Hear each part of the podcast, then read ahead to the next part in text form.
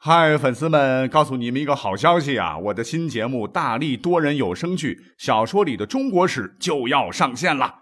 想要了解新节目或者跟我互动聊天，赶快来加入 VIP 粉丝群，入群二维码就在本期节目的声音简介中。你也可以添加我的小号，拼音大历史加六零六 D A L I S H I 六零六，然后拉您入群，我在那儿等你。管他正史野史。这里只有大历史，大力讲的历史正在播出，欢迎收听本期节目。那上期节目呢，我们有一点点涉及到本期的节目内容，什么内容呢？就是古代的交通，因为从古至今呢，交通出行一直跟咱们的生活是息息相关的。啊，你比方说，我们现在得学车，得考驾照吧，得考交法吧，这个车朝路的哪边开，怎么开，开多快？交通标识有哪些？哪转弯？哪直行？哪单向？哎，你是不是都得遵守呢？行人也一样啊，哈，怎么过斑马线啊？红绿灯怎么看？其实这等等吧，都属于交通规则。那我们是历史节目，本期节目呢，就来跟各位聊一聊古代的交通规则。那首先，我们就先来聊一个最基本的交通问题啊，在古代啊，无论是机动车、非机动车还是行人，到底那个时候哪边行的问题？换言之，我们都是靠右往前走。那我们的古人们呢？首先要回答这个问题呢，就要先讲一讲先秦时期的女左男右啊。因为古人讲礼仪啊，根据《礼记·王志》记载说：“路途女子由右，妇人由左，车从地方。”啊，翻译过来就是，呃，在路途上啊，男的要靠右走，女的要靠左走，而车辆则在路途两头通行。简言之，就是最早啊，男人和女人呢，竟然要各走各道，不能像现在一样可以拉手手一起逛街耍。可是后来呢，由于礼乐崩坏啊，这个规矩又乱了。那等到了唐朝唐太宗时期，因为经济当时大发展嘛，那各种的交通工具也是越来越多，往大里分，有车、轿子、牲口这么几大类，那外加行人。哎这混在一起，往往会导致城市的交通拥堵混乱，而且交通事故也很多，呃，严重是影响了经济发展，啊，你想能不影响吗？啊，当时的长安城这么大啊，上百万人口，每天打开城门，全国各地啊，甚至外国人也牵着骆驼往里涌，道路就这么宽，干个啥事儿，那他还不得堵在路上啊？这都是成本呐。那这个唐太宗呢？历史上英明神武啊，就觉得这个事情啊严重影响了社会的方方面面啊，就决定要立个规矩了。可是这个规矩怎么来立呢？啊，一时呢他又想不到什么好招。那看到皇帝忧虑，为贞观之治啊做出重要贡献的当时的一位宰相，唤作马周啊，就开创性的提出了人们进城的时候靠右边走，回来的时分靠左边走这么一个来左去右的建议。这唐太宗觉得挺赞啊，就在此基础上颁布了我国最早的交通规则《大唐仪制令》。这个仪制令就是礼仪制度和命令嘛，距今有一千三百多年的历史哦。那么很有意思的是，在这个仪制令里边呢，竟然还规定了哈超速超载该怎么处罚。那我们的司机朋友们可能是不是听得比较耳熟？那你可能会说了，在古代咱没有汽车呀，都是骡子，都是马呀。怎么会有这样的处罚呢？简直可笑啊！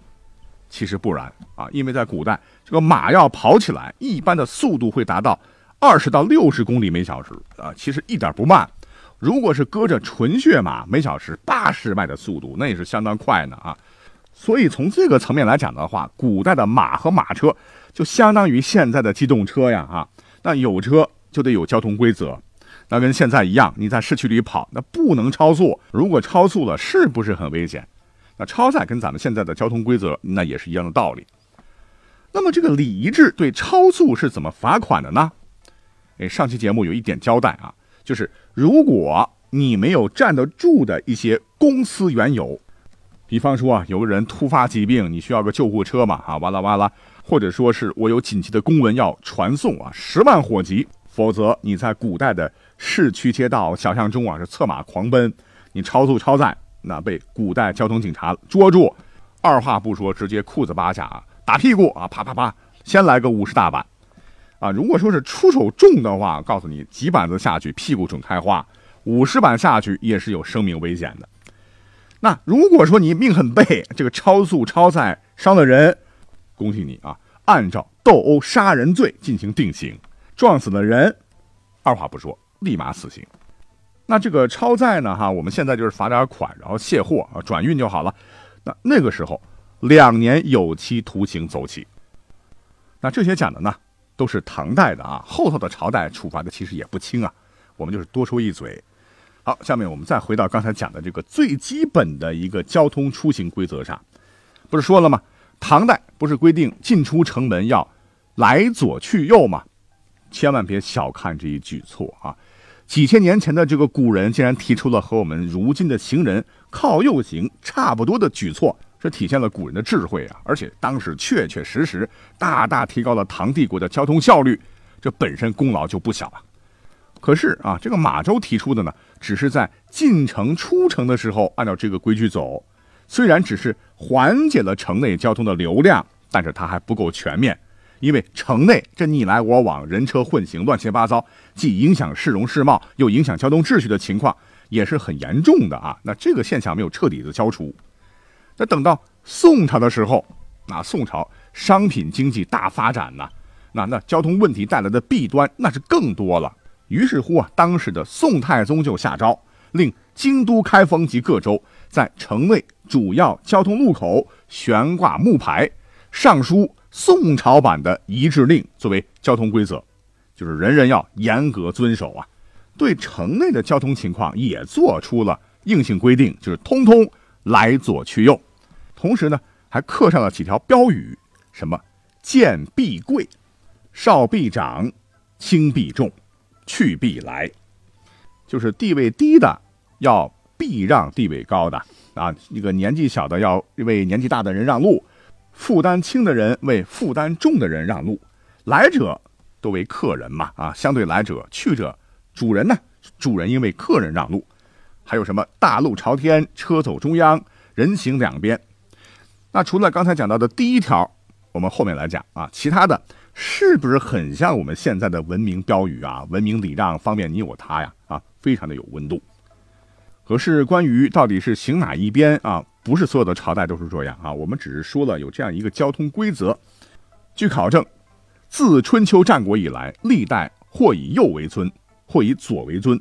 但是不管以哪个方向为尊吧，这个古人主人迎接客人的时候，都习惯在路的左边等待啊，历史上称为左迎。所以呢，有的朝代和时期。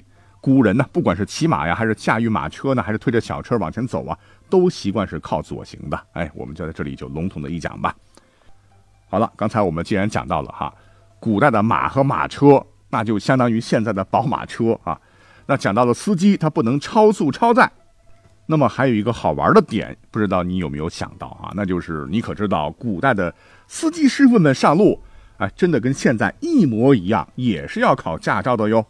那我之前给大家讲过哈，孔子老先生呢，给他的这个学生们教什么？教礼乐射御书。这个御就是驾驭马车呀，而且孔子也是个老司机嘛，可以看出啊，驾驭马车肯定不容易，要不然也不会教了。所以在古代呢，当这个驾马车的司机啊，也是要经过专门的培训之后才能颁证上岗的。那我们就再举一个例子，以秦朝为例啊，秦朝比如上午嘛，全民皆兵嘛。驾驭马车，乃当时每一名男子的必备技能。根据秦朝的这个法律文书吧，《除吏律》就这么记载说：当时如果你考驾照，你这个技能啊四次不过关，你猜你会怎么着？你太让祖国失望了，马上判处拘役两年，然后还要罚很多的罚金。也就是说，考不过驾照，竟然要吃牢饭。那我要穿越过去的话，不是要判处无期徒刑吗？当然，在别的朝代可能会松很多了哈。好，那以上讲了一些啊和我们现在啊很类似的交通规则，可是古代那毕竟是古代哈，也有着和咱们现在绝对不一样的规矩。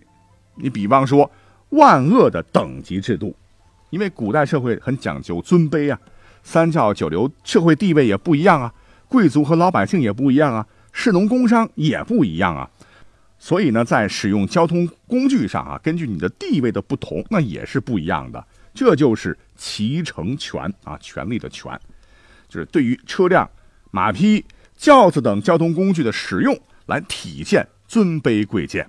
那刚才讲到的宋朝那个标语，第一条“贱必贵”啊，就是一个典型。再通俗讲，就是一部分人有骑马、骑车、坐轿的权利，另一部分人呢，却不准享有这样的权利。那比方说，在汉朝，像什么商贾啊，你不是有钱吗？有钱也不行啊，因为你社会地位低下，就不准商贾乘车骑马。在唐朝也有规定啊，像工商、僧道、贱民不准骑马。哎，那玄奘的白龙马是怎么回事？那我就不知道了。在元朝呢，娼妓不准乘坐车马。那坐轿方面，轿子啊等级制度更为森严。那比方说，按唐朝规定。士庶不得坐轿啊，只有当朝一品的宰相，在身患疾病的时候才可以坐轿。